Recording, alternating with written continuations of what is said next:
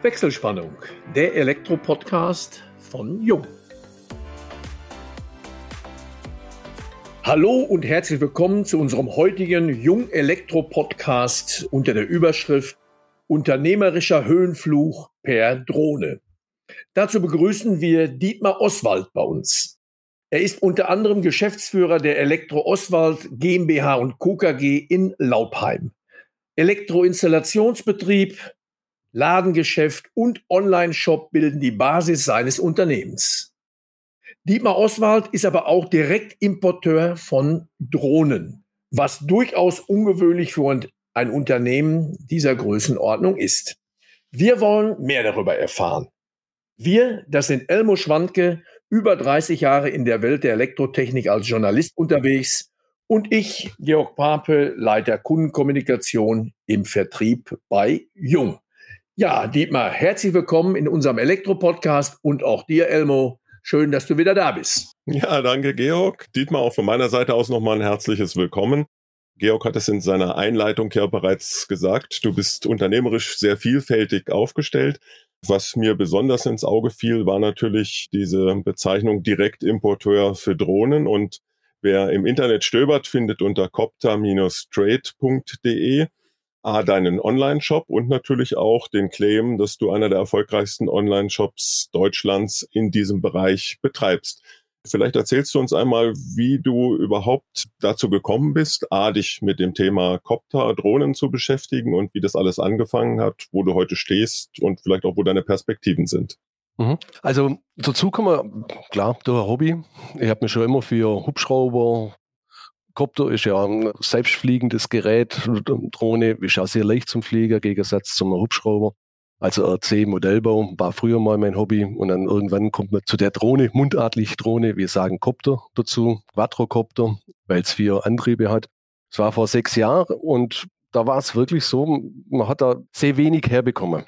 Es hat da noch weniger Direktimporteure gegeben und dann hat man ganz schnell festgestellt, oder ich habe festgestellt, die Ware ist knapp, sehr knapp. Und dann, jetzt sieht Lacher, es war wirklich so, dann habe ich mir gesagt, eigentlich habe ich schon immer mal einen Online-Shop wollen. Und über Weihnachten habe ich Zeit gehabt und habe gedacht, ja, jetzt nehme ich so einen fertigen Online-Shop und mache mir selber einen. Also nur zwei, drei Kopter einstellen, habe mir bei anderen Direktimporteure damals eine Kundennummer geholt und habe dann angefangen, den Online-Shop live zu stellen. Das ist eigentlich, ja, weil ich mal selber auch einen Online-Shop haben will. Und dann habe ich mir bei sehr vielen Händlern oder Direktimporteure eine Kundennummer geholt und haben das Glück gehabt, dass ich fast immer lieferfähig war. Also durch das, dass ich damals noch kein Direktimporteur war, also ganz am Anfang, habe ich überall in Deutschland die Ware zukauft bei anderen Direktimporteure und war so für die Profis in Deutschland immer lieferbar bei knapper Ware.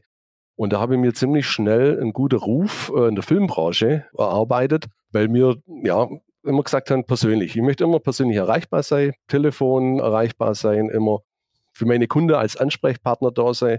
Hat auch mit sich gebracht, dass ich mal nachts um drei nur einen Kopter verkauft habe, weil da irgendjemand aufgefallen ist, dass sein Kopter kaputt war, am anderen Tag eine Filmaufnahme gehabt hätte und wenn die mal so eine Genehmigung für einen Filmdreh haben, dann äh, muss das laufen. Und dann hat er mich halt über WhatsApp angeschrieben oder über Facebook und dann haben wir den nachts um drei einen Kopter verkauft, am anderen Tag per Express fortgeschickt, dass er noch am gleichen Tag wieder hat oder am nächsten Tag. Und so haben wir da unseren Namen erarbeitet. Und dann ist das so groß geworden, dass wir gesagt haben, ja, das schaffen wir gar nicht mehr über die anderen Händler. Dann haben wir direkt bei DJI angefragt. Das ist ein Weltmarktführer, was Drohne anbelangt und sind somit über kurz oder lang selber der Importeur waren und haben das direkt aus China importiert. Keine Ahnung gehabt mit Zoll, und so weiter und so fort. Als kleiner Elektroinstallateur, sage es einfach mal so, war das für uns absolutes Neuland und haben dann sogar einen eigenen freischaffende Zollbeauftragter beauftragt und so weiter und so fort. Und so haben wir uns da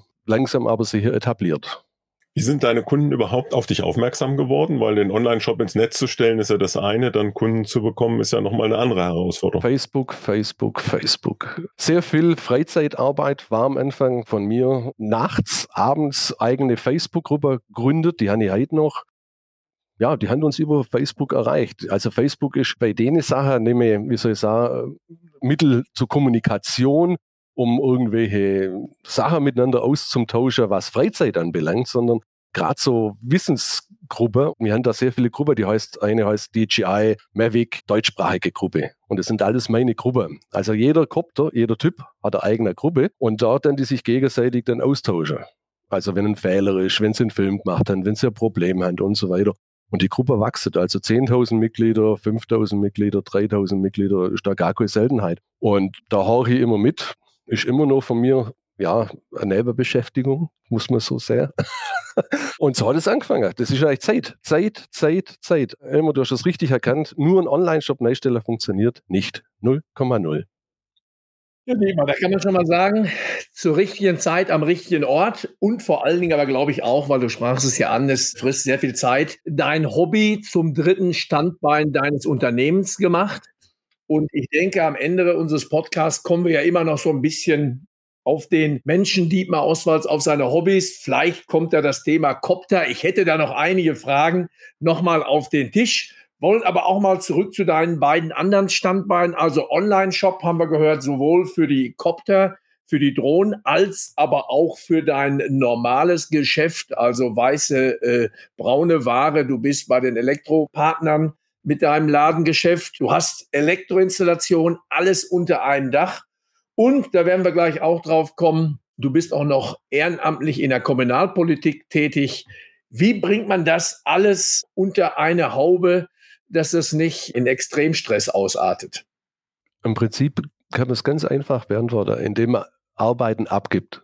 Also das ist für mich schon von Anfang an das Wichtigste gewesen. Also generell überall, ob es jetzt Standbein Elektroinstallation ist, Standbein Handel oder Standbein Coptertrade, also unsere Drohne nicht immer meinen, man muss immer alles alleine machen und der alleinige Allwissende sein. Also das ist für mich sehr, sehr wichtig. Elektroinstallation habe ich gute Leute, wo mich vertretet, wo große Projekte bearbeitet, wo ich weiß, dass das Projekt läuft, dass wir den Auftrag haben, aber das kann man jetzt auch mal ruhig so sagen, wo ich vielleicht zweimal auf der Baustelle war. Das mache ich eigenständig, komplett eigenverantwortlich. Von A bis Z. Das heißt, vom Auftrag vom LV ausfüllen bis Abrechnung, Übergabe, Prüfprotokoll, Revisionsunterlage wird dann alles quasi selber eigenverantwortlich mit überwacht. Und da habe ich meine rechte Hand und der macht das auch eigenständig und im Handel genau das Gleiche.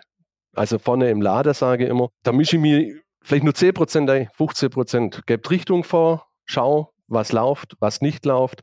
Lauf täglich auch mal durch der Lader durch lass aber meine Leute auch selber entscheiden, was sie wieder an neuer Ware nachkaufen. Ich muss jetzt immer alles genau vorgeben. Eigenverantwortung. Die sieht genau, was wird gefragt, was kommt an bei den Kunden. Ich kann das, ich schaffe das ja gar nicht. Ich kann nicht alle Minute vorne am Lader sein. Ich hau den Kontakt nehme so zur Kundschaft. Also meine Devise ist abgeben. Einfach abgeben.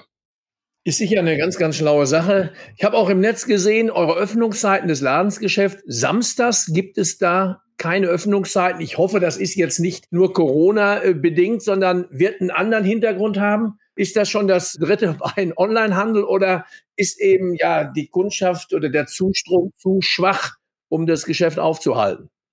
Also es ist auch der Lage bei uns daher bedingt. Wir sind mit im Industriegebiet. Wir haben im Prinzip keinerlei Laufkundschaft. Zu uns kommen nur Kunden, wenn sie was brauchen. Ersatzbedarf, Neuanschaffungen etc. Und es war wirklich so, samstags sind zwei bis drei Leute im Lader gewesen für einen Umsatz von 50 Euro. Und eigentlich nur verschoben. Also durch das, dass die Leute zu uns kommen und bewusst einkaufen oder auch bewussten Ersatzbedarf brauchen, ob es eine Waschmaschine ist, Trockner und so weiter, die halt, wenn es am Wochenende kaputt geht, äh, am Montag. Oder wenn es am Freitag kaputt gegangen ist, am Freitag. Durch die Schließung habe ich selber schon auch erst am Anfang Bauchweh gehabt. Muss man so sehen. Ich war lange jemand, wo gesagt hat, Kinemate bringen, wir müssen am Samstag aufhalten. Aber die Zahlen haben halt was anderes gesprochen. Also das muss man einfach dann sagen, bringt nichts.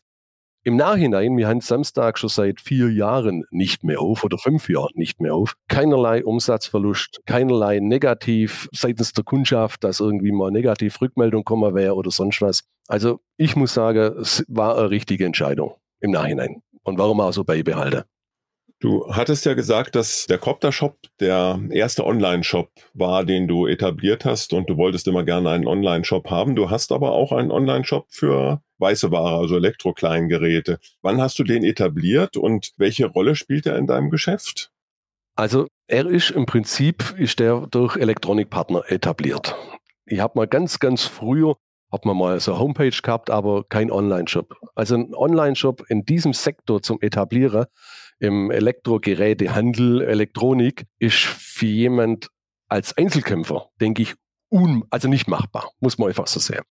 Der wird komplett, wird der äh, von Elektronikpartner online gestellt, wird gepflegt von Elektronikpartnern. Wir selber können diverse Marken auswählen, können Preise vorgeben. Also wir machen das Feintuning, das Grob macht Elektronikpartner für uns. Und die haben auch zwei, dreimal probiert, wie läuft so ein Online-Shop am besten und so weiter und so fort. Und zu dem Zeitpunkt, wo ich meinen Online-Shop mit Copter etabliert habe, war der, ich behaupte, er hat schon gegeben, aber Umsatz, ich hoffe, dass da jetzt niemand irgendwo zu nahe tritt, zumindest was uns anbelangt, hat null. Also ist nahezu null gewesen. Der ist voll vorhanden gewesen, aber da hat kein Mensch irgendwo was bestellt. Und so wie es auch bei meinem Online-Shop mit Copter ist, erst seit auch Elektronikpartner das bewirbt, über Google, über andere Kanäle, also Suchmaschine, jetzt erst läuft es eigentlich richtig. Also mein Copter ist vorher gelaufen, bevor der Online-Shop mit Elektrogeräte, Elektronik gelaufen ist. Also da habe ich schon im sechsstelligen Bereich, siebenstelligen Bereich Umsatz gemacht, wo am anderen noch gar nichts gelaufen ist. Ja, du hattest es ja gesagt, äh, und das ist auch so meine Erfahrung. Man muss natürlich, wenn man online geht mit einem Shop, diesen auch bewerben, sonst findet einen gar keiner. Und in dem Zusammenhang stehst du natürlich sowohl mit dem Hausgeräte-Online-Shop als auch mit dem Copter-Shop natürlich im Wettbewerb zu den klassischen großen Handelsplattformen. Wie gelingt es dir, sich da überhaupt gegenüber diesem Wettbewerb zu behaupten? Also, man muss es echt unterscheiden. Man muss unterscheiden zwischen Standbeinen. Eins, unser Elektrogeschäft, also der Handel, und Copter Trade, also Drohnen. Muss man absolut unterscheiden. Beim Handel ist es nach wie vor so, dass sehr viel Sachen, wo für den Endkunde leicht handelbar ist, sehr schwer für uns nicht über der Preis zum Verkaufen ist, wenn man das so ausdrückt. Also alle Sachen, wo für einen Endkunde leicht zum Händler ist, wo er weiß, was er kauft, kann rein theoretisch nur über der Preis verkauft werden. Alles, was schlecht handelbar ist, eine Waschmaschine, sage ich, ist für den Endkunde absolut schlecht handelbar.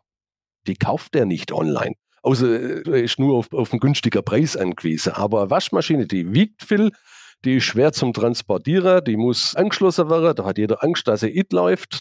Also kaufe ich die nicht online, vor allem wenn sie kaputt ist. Wie tue ich die wieder zurück? Wie schicke ich die zurück? Gott nicht. Ein Fernseher, früher wo die schwer waren und groß waren, ist da auch wenig gelaufen online. Seit die leicht sind und dünn sind und leicht handelbar, läuft natürlich online da auch mehr, weil inzwischen weiß jeder, wie ein Fernseher aufzustellen ist, äh, zum Schließen ist. Und auch wie man den immer defekt wieder zurückschicken kann.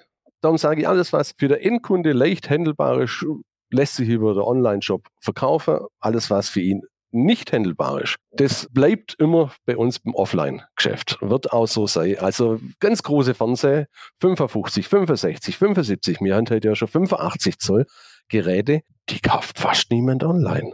Wenn man mal so ein, so ein Fernseher bekommt mit 85 Zoll, der ist einfach mit Verpackung 2,30 Meter lang und 3,5 Meter hoch. Das ist ein riesen Teil. Da braucht man fast drei Leute zum Aufhängen und da haben die alle Angst davor. Jetzt so ein kleiner Fernseher ist ja unproblematisch, der kann ja nachhängen. Das ist also, das ist meine persönliche Erfahrung. Und wir haben uns etabliert, Service, Service, Service ist A und O. Für die Kunden da sei, ansprechbar sei, etc. Corona ist jetzt zum Beispiel wieder ein bisschen anders. Da merkt man extrem, dass auch der Online-Shop in Sparta, wo wieder Endkunde leicht handelbar ist, wieder vermehrt auch bei uns offline laufen. Also, oder gemischt Click Collect, also quasi online raussuchen, im Handel abholen. Mhm. Also, das ist ja schwer online laufen vermehrt auch Kleinigkeiten, Batterie, ein Kabel, ein Adapter. Entweder sind es Testbestellungen oder sonst was, aber wir haben früher schon mal gewundert, was kaufen die Teile um 5 Euro, 6 Euro. Verpackung kostet auch nochmal 5 Euro. Das waren so die Anfänge im Online, im Elektronikbereich. Aber inzwischen ist da auch schon auch was anderes. Also, da haben wir einen Fernseher gekauft hat, online. Aber schwer. Ja, lieber, also wir haben gelernt, Service ist alles. Und das, was Service nicht ist, ist natürlich Werbung. Und da bist du ja mit Newslettern, mit Blogs und bei Facebook unterwegs. Selbst bei Google, ich habe mit einem Auge mal so ein bisschen auf die Rezession geguckt, die sind durch die Bank gut. Was aber besonders auffällt, ist, dass du oder zumindestens deine Mitarbeiterinnen oder Mitarbeiter jede Google-Rezession beantwortet habt. Das finde ich schon löblich. Ist das so ein Febel von dir oder hast du jemand beauftragt, der sagt, ich beantworte, egal wie sie ausfällt, aber wie ich schon sagte, 99 Prozent fallen hervorragend aus. Da ist ja die fünf Sterne das Maximum. Wird beantwortet, wird sich bedankt. Selbst eine, die ja, kann ich gar nicht vorlesen, aber das ist ja wirklich mal bezeichnend, dass man also auch einem Shitstorm unterliegen kann, wobei es ja nur eben eine Rückmeldung ist. Da ging es wirklich drum, da hat sich jemand wohl darüber aufgeregt, dass einer eurer Firmenfahrzeuge auf der Bundesstraße nicht 100 gefahren ist. Ja, wenn ich hinterher einen 85 Zoll Fernseher hinten drin habe, da gehe ich wohl nicht mit 100 Sachen in die Kurve, und der hat dann hier mit einem Stern, also mit der niedrigsten Rezessionsquote, und selbst da hast du freundlich geantwortet, sorry, das ist aber doch bitte kein Grund, so eine Bewertung abzugeben. Die etwas langsame Fahrt hatte seinen Grund. Ja, also wie gesagt, habt ihr da ja speziell oder machst du selber die Frage? Selber. Ehrlich wahr? Selber. Also ich beantworte jeder Ding selber, bekomme auch jeder hm, positiv oder negativ mit. Das ist eigentlich über Google gesteuert. Bekommt eine Meldung, wenn eine 5-Sterne-Bewertung kommt oder bekommt auch eine Meldung, wenn eine 1-Sterne-Bewertung kommt. Also es gibt ja schon so Abläufe, wo das automatisiert ist, dass man da halt immer wieder reingucken muss und dass man da eine Meldung bekommt, eine E-Mail und man kann da dann drauf antworten. Ja, das ist auch die Erfahrung über die Jahre natürlich, weil ihr da schon mal mit Google, mit Facebook gearbeitet habt. Wichtig, da eine Rückmeldung zu geben. Auch wenn es mal negativ ist, wie da, weil meistens hat es ja einen Grund. Man macht ja bewusst einen Fehler oder meine Leute einen Fehler. Also wer arbeitet oder wer Auto fahren muss und was transportieren muss, der macht aber oder fährt mal langsam und ist vielleicht für einen anderen ein Fehler. Dann denke ich schon, das sollte er schon zumindest auch wissen, warum der langsam gefahren ist. Nö, das mache ich selber. Mache ich nur selber. Also im Facebook hilft mir inzwischen ein Mitarbeiter von mir, Leute in Gruppe reinzulassen oder da mal als Administrator tätig zum sein. Aber Google mache ich selber. Du bist ja auch werblich bei Google aktiv. Welche Erfahrung hast du da als Elektrounternehmer gemacht? Eigentlich positiv, muss man klar sagen. Es ist, die haben da ihre Algorithmen, wo dann immer bei jemand auftaucht, wo gerade vielleicht irgendwo mal was gesucht hat in der Richtung und dann wundert man sich ja auch selber, warum poppt dann immer Elektro-Oswald auf. Wahrscheinlich hat man irgendwas dementsprechend gesucht. Da sind die eigentlich ziemlich gut unterwegs. Ganz früher haben wir immer gedacht, ja, weil das Budget immer so schnell weg war, die Hand irgendwo da immer draufklicken und der Budget runterklickt, weil jeder Klick muss ja bezahlt werden. Ja. Da hätte sie aber viel zum Tor, denke ich. Und ich habe da auch schon Rückmeldungen bekommen, dass sie uns gesehen haben. Man kann das ja ganz genau steuern, wer die sieht, äh, in welchem Umkreis das geschaltet wird und so weiter und so fort. Ich denke, es ist ein gutes Mittel, um präsent zu sein. Es ist ja für alle Werbetreibenden immer die große Frage, wie setze ich mein Budget am effizientesten ein? Äh, so aus deiner Erfahrung, du hast ja doch einen bunten Mix an Marketingmaßnahmen und wirst ja sicherlich auch viele Marketingmaßnahmen über Elektronikpartner lancieren. Äh, welche Maßnahmen sind aus deiner Sicht die effizientesten für dein Unternehmen? Da muss ich auch wieder unterscheiden. Copter Trade ganz klar Google, Facebook. Facebook kann man ja auch Werbung schalten. Dann Werbung in die Gruppe. Fürs Handwerk, sage ich jetzt einfach mal so, also Handwerk bei uns hier in der Gegend oder ich weiß nicht, wie es in andere Gegenden ist, wir haben momentan eigentlich eher das Problem, dass man keine Leute bekommt, wie Arbeit. Ich habe mal das gesagt, so blöd können wir uns gar nicht darstellen mehr, dass man keine Arbeit mehr kriegt. Wir sind hier wirklich im, im Land der Glückseligen, muss man sagen. Da fahre ich eigentlich keine bewusste Werbung, fürs Handwerk, also für die Elektroinstallation, mache ich momentan nicht, weil ich denke, das ist schon Negativwerbung, wenn ich da Werbung schalte und nachher ruft jemand an und sagt, du musst ja Jahr warten, bis ich die Elektroinstallation mache oder ein halbes Jahr. Also es kann ja schon wieder negativ rüberkommen, das Ganze dann müsstest du ja eigentlich Werbung für den Nachwuchs machen, beziehungsweise für neue Mitarbeiter. Ich glaube aktuell, du suchst auch Mitarbeiterinnen und Mitarbeiter. Wir suchen eigentlich generell immer. Mhm. Also momentan kann man sich immer, auch Arbeitsamt oder so, immer als suchend melden, weil die Rückmeldungen sind sehr, sehr karg. Wobei momentan es so ist, die Tendenz geht nach oben. Also wir bekommen wieder Leute. Also es hat wirklich schon Zeit gegeben, sage ich mal so, zwei Jahre zurück. Da war Wüste, da war auf 100 offene Stellen vielleicht ein Bewerber oder so. Also da war gar nichts. Aber momentan, wir haben das Glück, wir bekommen Leute schwer gemischt, kann mir da eigentlich momentan nicht groß beschweren. Wir sind natürlich auch etwas vorsichtiger mit unendlich Leiterstelle, muss ja auch bewerkstelligt werden, aber wir können uns momentan nicht beklagen. Also ist da so ein kleiner Silberstreif am Horizont zum Thema Fachkräftemangel. Im Grunde könntest du dann den jungen Leuten sagen, in der Frühstücks- und in der Mittagspause dürft ihr Quadrocopter fliegen. Jeder zweite kommt nicht wieder, aber da kommen wir gleich noch zu. Ich würde ganz gerne noch zwei Punkte, die also unsere Zuhörerinnen und Zuhörer auch immer umtreiben, ansprechen.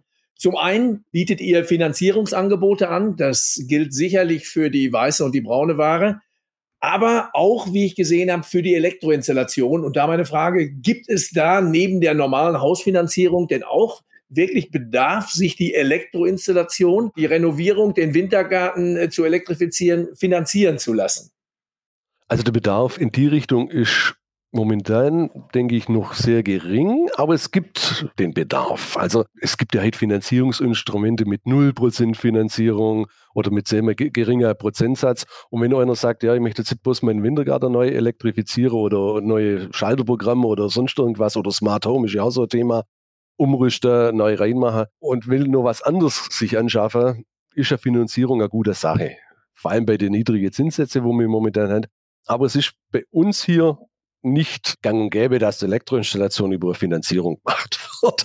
Also es ist, ja, schon, noch, es ist schon noch ja, exotisch. Also es gibt's, haben wir schon gehabt, aber selten. Ja, muss man sich ja auch die Frage stellen, warum dann nicht gesamt im Hauspaket? Aber wie gesagt, das sind so Sachen, die dann sicherlich auch mal auf den Nägeln brennen. Eine zweite Frage, was sind derzeit gerade in der Installationsbranche die Innovationstreiber?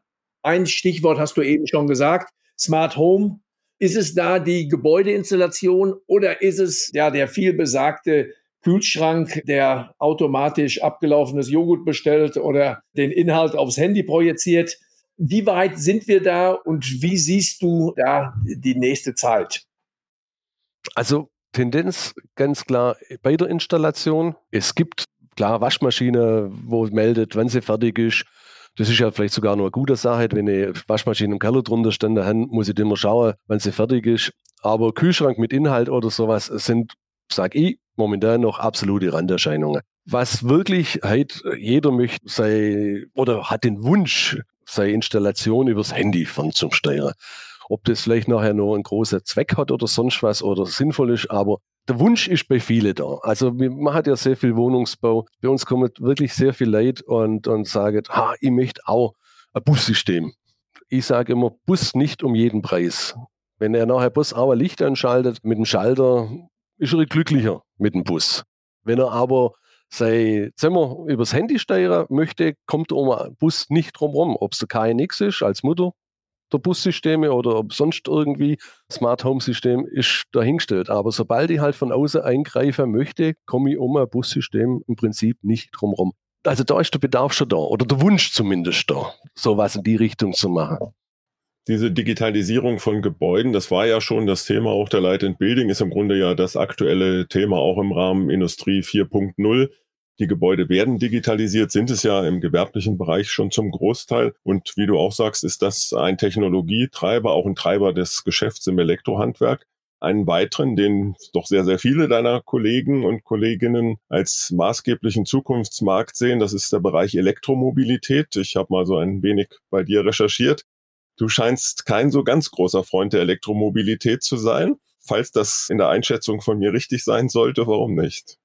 Das liegt an meiner persönlichen Einstellung zur Elektromobilität, also zur momentanen Konstellation. Wie transportiere ich die Energie dann, wo sie benötigt wird? Das liegt dran, momentane Akkus. Das liegt momentan am gesamten Konzept. Ich selber bin absoluter Fan von Wasserstoffantrieben, also mit Wasserstoff quasi die Energie zum Erzeugen. Es sind immer ja Elektroautos, sind immer Elektromotor drin, aber halte selber nicht viel man möchte mir jetzt steiniger von Elektroautos im herkömmlichen Sinn, wie es mir so jetzt momentan haben. Ich sage, es muss ein gesunder Mix sein in einer Großstadt. Elektroautos, wo absolute Kurzstrecke fahren, also Elektroautos mit Batterien, also mit Akkus, Akkutechnik, so wie es jetzt momentan zur Verfügung steht, alles okay. Große Fahrzeuge, ist meine Meinung, kommen um Wasserstoff gar nicht umhin. Da ist auch ein Dieselantrieb oder ein Benziner immer noch absolut gut unterwegs. Und ich persönlich meine, nur in eine Richtung, nein, funktioniert nicht. Ich krieg's ja mit, wenn mir ein Mehrfamilienhaus heute Ladegeräte anmeldet. Im Zehnfamilienhaus habe ich schon ein Problem, zehn Schnellladegeräte auf einmal anzumelden.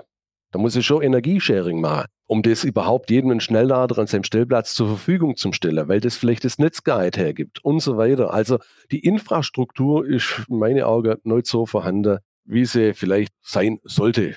Aber wie gesagt, ist meine persönliche Meinung. Sicherlich, wir haben mehrere Kunden, wo mir auch Wallboxen anschließen, etc. Wir schließen fast alles an, wo irgendwo äh, Kabel braucht. Aber ich selber fahre kein Elektroauto, wir haben im Betrieb auch kein Elektroauto. Ich selber bin kein Fan von der jetzigen Elektromobilität. Ja, also das ist sicherlich ein Thema, das haben wir in den letzten Podcasts immer schon mal beleuchtet und das ist wirklich eins, über das man kräftig, kräftig streiten kann. Also da gibt es Befürworter. Es gibt sicherlich, wird sich da in den nächsten Jahren ein Wandel von ziehen, aber ich bin da auch bei deiner Meinung, dass man da die Elektromobilität mit diesen großen Batterien, die ja auch hergestellt und entsorgt werden müssen, sicherlich nur eine Übergangslösung haben und dann Wasserstoff vielleicht dann eben auch die Art der Elektromobilität dann sein wird. Kommen wir aber mal auch mit einem kleinen Blick auf die Uhr zu einem, wo man, ich denke, nicht drüber diskutieren muss. Das werden wir bei uns in der Gesellschaft weiterhin brauchen, nämlich Ehrenamt. Und da bist du trotz deiner ganzen Aktivitäten, die wir gerade ausführlich besprochen haben, im Stadtrat von Laubheim. Und sag uns doch bitte mal, mit welcher Motivation und ja, das Geheimnis, das man abgeben muss, haben wir schon gehört. Wie du das alles auch hier unter einen Hut bekommst? Also Motivation ich bin gebürtiger Laubheimer, habe mich schon immer mit der Stadt identifiziert. Für mich ist Laubheim wichtig und ich denke, die einzigste Möglichkeit, außer vielleicht im Verein noch, sich in einer Stadtentwicklung oder in einer Stadt sich einzubringen, ist als Ehrenamt, als Gemeinderat, Stadtrat da mitzumachen. Ob man dann gewählt wird, ist das Nächste. Und wenn man dabei ist und gewählt worden ist, kann man zumindest in gewisser Maße sich mit einbringen. Und ich denke, das ist auch wichtig, dass es Unternehmer machen. Also nicht nur äh, Leute, wo vielleicht mittags um drei schon Feierabend haben, sondern auch ein Unternehmer, wo sich die Zeit wirklich aus der Rippe schneiden muss. Und ich habe das Glück, ich kann abgeben. Es ist auch mal bei mir so, ich kann auch mal an einer Sitzung nicht teilnehmen. Das gibt es bei mir auch. Aber dann sage ich, ja, das ist dann eure Sitzung, war von meinen Fraktionskollegen informiert kann sie unterstützen, im Background trotzdem nur mit unterstützen und das funktioniert eigentlich recht gut, muss ich sagen. Und war das erste Mal 1999 dabei, da war ich noch etwas jünger. Da probiert man das mal und sagt, das macht man und hat auch ein bisschen Angst, was Zeit anbelangt, ob das mit dem Geschäft vereinbar ist. Aber es hat funktioniert und es funktioniert immer noch. Also ich finde es wichtig. Es ist eine wichtige Sache, auch als Unternehmer sich sowas zum Stellen. Ist manchmal nicht leicht, aber man muss es machen. Also können wir die vielen jüngeren Kolleginnen und Kollegen motivieren, ruhig mal den Schritt in die Kommunalpolitik zu wahren. Denn nur ihr, ihr Unternehmer, könnt halt mitentscheiden, wenn es vielleicht um ein neues Industriegebiet geht. Ja, also insofern denke ich, dass dieser Ansatz schon recht positiv ist. In der Tagespolitik wird ja auch immer verstärkt über Gleichberechtigung diskutiert und Quotenregelung. Du kennst all diese Stichworte. Wenn ich mir das Teambild auf eurer Homepage anschaue, das habe ich intensiv gemacht, dann finde ich dort nur Männer und den Hund Yoshi. Gibt es bei euch keine Quotenregelung oder wie ist die Stellung der Frau bei Elektro Oswald? Sehr gut. Das Bild ist leider veraltet. Also meine Frau ist angestellt, dann haben wir im Laden haben wir eine Frau angestellt und wir haben seit eineinhalb Jahren zwei weibliche Auszubildende. Also wenn Frau Oswald das jetzt hört, dann weiß sie, dass dringend Handlungsbedarf steht, was die bildliche Darstellung des Unternehmens betrifft. Das stimmt, ja. Na, also wir haben seit, was wirklich absolut top ist, seit eineinhalb Jahren zwei weibliche Auszubildende im Elektroinstallationsgewerk was ja auch selten ist. Und, das stimmt, ja. ja und nur positive Erfahrung, absolut.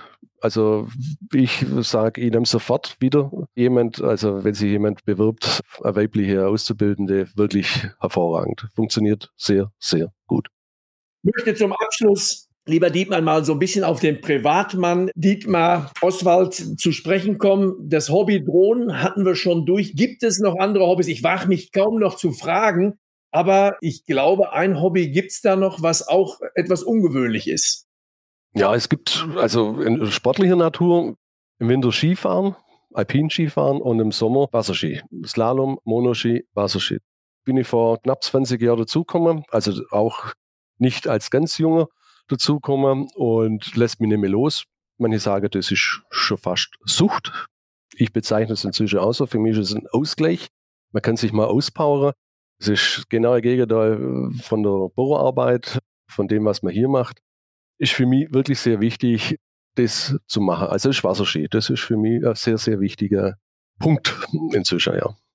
Ja, Alpinski, das kennen wir hier im Sauerland sogar auch. Wasserski, äh, muss ich jetzt wirklich gestehen, eher weniger. Ist also was ganz Interessantes. Das heißt, da geht's an den Bodensee. Ja, deine Frau kriegt einen ordentlichen Ruderkahn und dann geht's ab. Oder wie kann ich mir das vorstellen? Habt ihr ein eigenes Boot? Bist du da im Verein? Wie praktiziert man Wasserski? Wie lange und wie kann ich mir das vorstellen? Aussehen tut's auf jeden Fall. Ja, dich habe ich noch nicht gesehen. Immer wahnsinnig elegant. Mhm. Ist das auch so leicht, wie es aussieht? Also das mit dem Ruderer ist wirklich eine gute Idee. Das wollen wir mal schauen, dass meine Frau so auf 52 Stundenkilometer kommt oder sowas. Das ist wirklich perfekt. Nee, also mit Ruder funktioniert es nicht. Also wir fahren da im Schnitt äh, Stundenkilometer 46 bis 58 Stundenkilometer, je nach Alter und Können.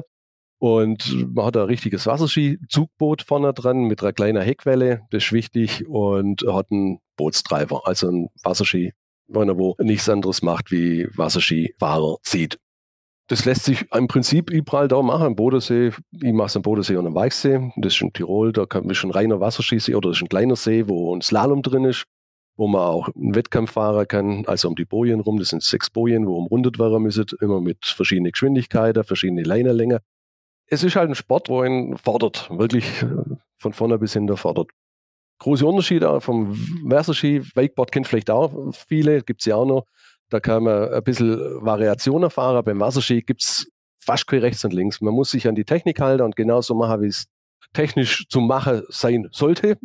Und dann funktioniert es oder auch nicht. Ist es ein Vorteil, Skifahrer zu sein oder ist es was ganz anderes, dass man sagt, das ist auch durchaus für jemand, was der noch nie auf Alpinski gestanden hat? Also es ist durchaus jeden machbar. Man fängt dann mit zwei Ski an und steigt dann irgendwann auf einen Monoski um. Und sicherlich hat es für jemand, wo Alpinski fährt, ein bisschen Gleichgewichtssinn schon hat oder sowas, sportlich unterwegs ist, kann schon ein Vorteil sein, aber ist keine Grundvoraussetzung. Also wir haben sehr viele, wo wirklich auch später erst anfangen, mit 40 oder mit 45, auch gibt eine mit 50 anfangen erst und dann das noch erlernt. Das ist eigentlich ein Weg, zwei Ski, probiere, ob es einem taugt und dann steigt man um auf einen und das Schöne ist wirklich, man kann das bis ins hohe Alter machen. Also es gibt Wasserskiläufer, die sind weit über 80 und fahren immer noch wie, wie ein Junger. Ja. ja, Elmo, da müssen wir die Hoffnung nicht aufgeben. Ich sollte vielleicht ein Kilo abnehmen, aber. Äh da haben wir noch Perspektiven, definitiv. Du, Dietmar, du bewegst dich ja quasi in allen Elementen der Höhenflug in der Luft per Drohne, Wasserskifahren eben auf, auf dem Wasser, geerdet als Unternehmer fehlt, glaube ich, eigentlich nur noch das Feuer. Aber da kommen wir vielleicht im nächsten Podcast dazu. Wir sind damit auch am Ende unserer heutigen Podcast-Sendung. Vielen Dank, Dietmar. Vielen Dank auch, Georg. Ich schalte damit auch für heute die Wechselspannung frei und bedanke mich bei allen Zuhörerinnen und Zuhörern ganz herzlich. Wir hoffen, es hat euch Spaß gemacht. Wenn das so ist, freuen wir uns über eine Weiterempfehlung. Und falls ihr Fragen haben solltet, beantworten wir euch diese gerne unter kundencenter.jung.de. Wir freuen uns auf euch beim nächsten Wechselspannungstalk, dem Jung Elektro Podcast.